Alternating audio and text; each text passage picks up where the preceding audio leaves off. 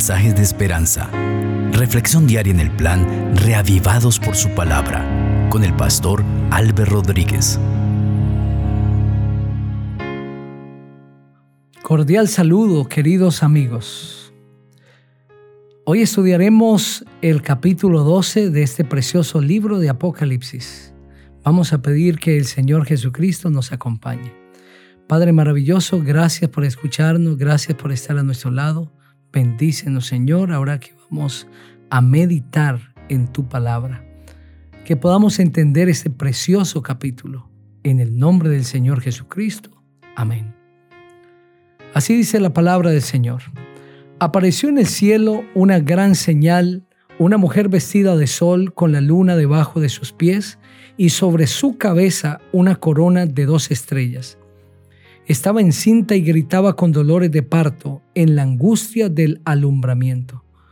Otra señal también apareció en el cielo, un gran dragón escarlata que tenía siete cabezas y diez cuernos, y en sus cabezas tenía siete diademas. Su cola arrastró la tercera parte de las estrellas del cielo y las arrojó sobre la tierra. Y el dragón se paró frente a la mujer que estaba para dar a luz a fin de devorar a su hijo tan pronto como naciera. Ella dio a luz un hijo varón que va a regir a todas las naciones con vara de hierro, y su hijo fue arrebatado para Dios y para su trono. La mujer huyó al desierto donde tenía un lugar preparado por Dios para ser sustentada allí por mil doscientos sesenta días. Entonces hubo una guerra en el cielo. Miguel y sus ángeles luchaban contra el dragón. Luchaban el dragón y sus ángeles, pero no prevalecieron ni se halló ya lugar para ellos en el cielo. Y fue lanzado fuera el gran dragón, la serpiente antigua, que se llama Diablo y Satanás, el cual engaña a todo el mundo entero. Fue arrojado a la tierra y sus ángeles fueron arrojados con él. Entonces oí una gran voz del cielo que decía, Ahora ha venido la salvación, el poder y el reino de nuestro Dios y la autoridad de su Cristo, porque ha sido expulsado el acusador de nuestros hermanos, el que los acusaba delante de nuestro Dios día y noche. Ellos lo han vencido por medio de la sangre del cordero y de la palabra del testimonio de ellos, que menospreciaron sus vidas hasta la muerte por lo cual alegraos cielos y los que moráis en ellos. Ay de los moradores de la tierra y del mar, porque el diablo ha descendido a vosotros con gran ira, sabiendo que tiene poco tiempo. Cuando el dragón vio que había sido arrojado a la tierra, persiguió a la mujer que había dado a luz al hijo varón. Pero se le dieron a la mujer las dos alas de la gran águila, para que volara delante de la serpiente al desierto a su lugar donde es sustentada por un tiempo, tiempos y la mitad de un tiempo. Y la serpiente arrojó de su boca tras la mujer agua como un río para que fuera arrastrada por el río. Pero la tierra ayudó a la mujer, pues la tierra abrió su boca y se tragó el río que el dragón había echado de su boca. Entonces el dragón se llenó de ira contra la mujer y se fue a hacer guerra contra el resto de la descendencia de ella, contra los que guardan los mandamientos de Dios y tienen el testimonio de Jesucristo. Amén. Ese capítulo es histórico y profético, pues en sus primeros versículos presenta un mensaje histórico y profético. La historia más antigua contada en el capítulo está en el versículo 7. Entonces hubo una guerra en el cielo. Miguel y sus ángeles luchaban contra el dragón, luchaba el dragón y sus ángeles, pero no prevalecieron ni se halló ya lugar para ellos en el cielo. Esta lucha que hubo en el cielo, esta batalla, está descrita en el libro de Ezequiel, el capítulo 28, a partir del versículo 12. Y también en Isaías el capítulo 14 a partir del versículo 12 hasta el 17. Esta batalla no consistió en espadas ni en balas, sino fue la lucha de Dios tratando de reconvenir a este ángel rebelde. En el cielo se reveló un ángel contra su creador. Y de acuerdo a lo que describe Ezequiel e Isaías, quiso ocupar el lugar de Dios y quiso levantar su trono por encima del trono de Dios. Pero no se halló lugar para él en el cielo, porque el cielo, la morada de Dios, no podía estar dividida, sino en armonía debía estar. Así que como el enemigo quería establecer su gobierno y le prometía a todos sus seguidores que de acuerdo a los primeros versículos fue la tercera parte de los ángeles del cielo, el Señor lo sacó del cielo para que buscase un lugar donde él poder establecer su gobierno y mostrarle al universo que su gobierno era mejor que el de Dios. En el versículo 9 dice, y fue lanzado fuera el gran dragón, la serpiente antigua que se llama Diablo y Satanás, el cual engaña al mundo entero, fue arrojado a la tierra y sus ángeles fueron arrojados con él. Recuerden que Juan está viendo esta visión tiempo después de que ha ocurrido esta expulsión del cielo. Pero no es que el Señor haya arrojado al enemigo a la tierra, sino que Juan resume lo que ocurrió. Satanás salió del cielo y luego llegó a la tierra y aquí estableció su gobierno. Pero para que llegase a la tierra, nuestros primeros padres fueron engañados.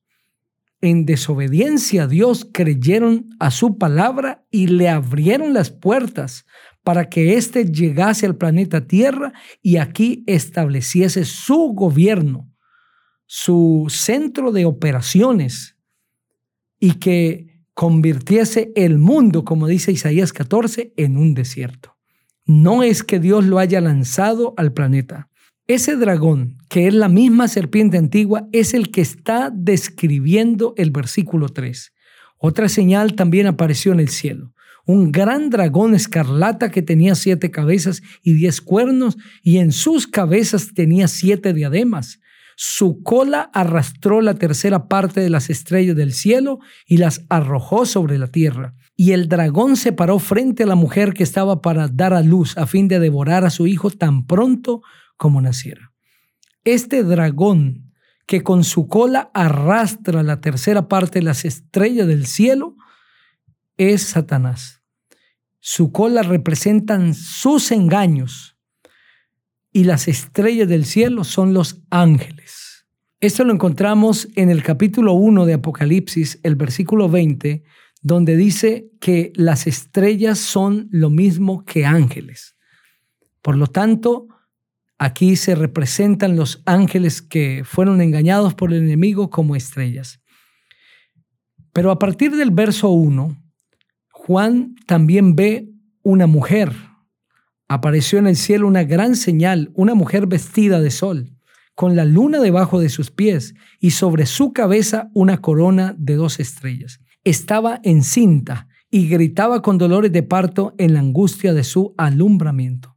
En esos primeros versículos se describe una mujer que está vestida con una vestimenta que Dios creó, porque el sol, la luna, y las estrellas son creación de Dios. Y la mujer en Apocalipsis representa iglesia.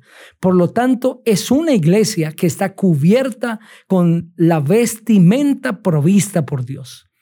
Esta es la iglesia pura, es la iglesia de Dios, la que Él viste con su justicia, con su vestimenta. Está encinta y grita con dolores de parto en la angustia de su alumbramiento, indicando que el Señor Jesucristo nacería a través del pueblo de Dios. Y este dragón se para frente a la mujer, es decir, frente a la iglesia que está para dar a luz a su hijo a fin de devorar a su hijo tan pronto como naciera.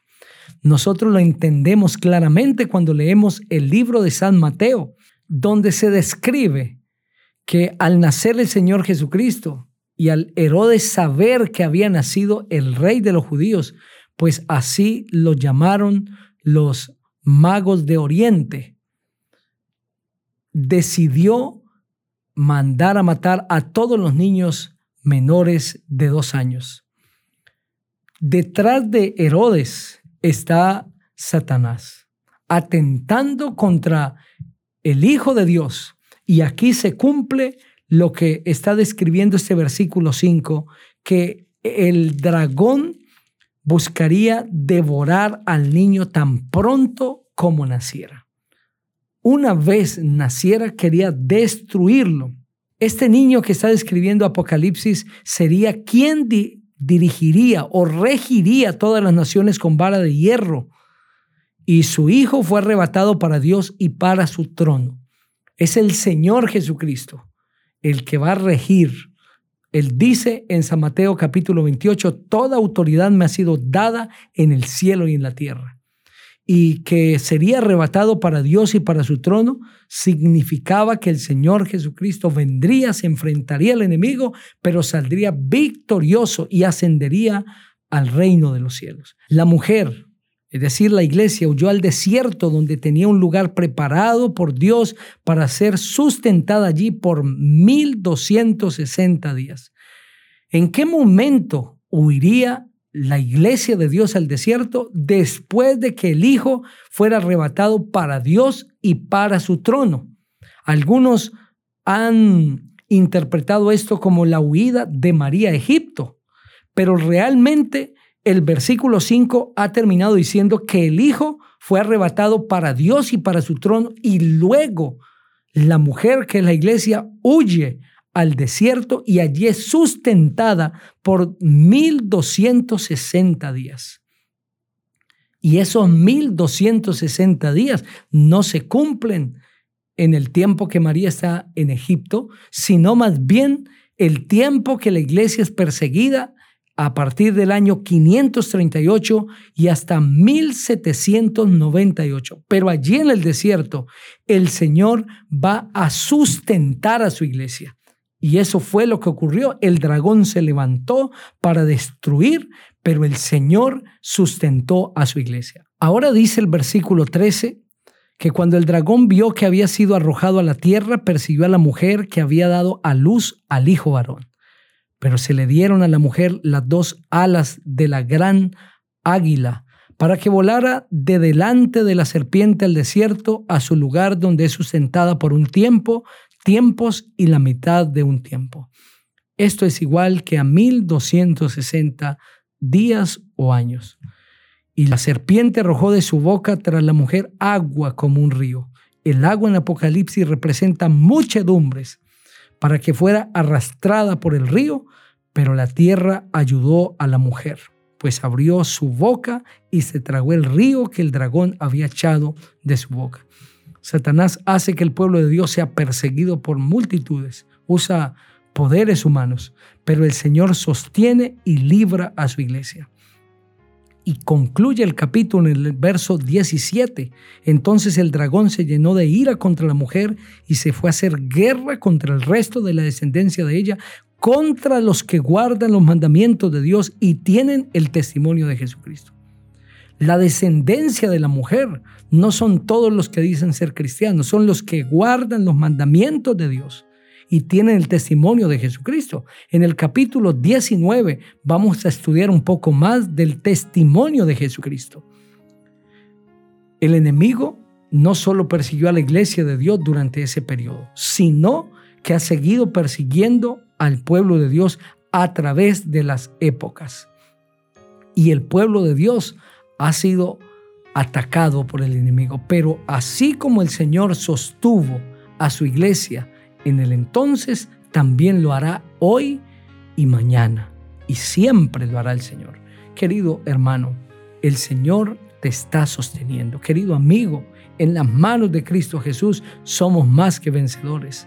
Y no hemos de temer a los ataques del enemigo si estamos con el Señor Jesucristo. Te invito para que juntos oremos. Padre maravilloso, gracias por tu palabra. Enséñanos cada día a confiar en Cristo Jesús y a ver cómo Él dirige los designios de este mundo y guarda y protege a sus hijos. En el nombre del Señor Jesucristo, amén. Dios te bendiga.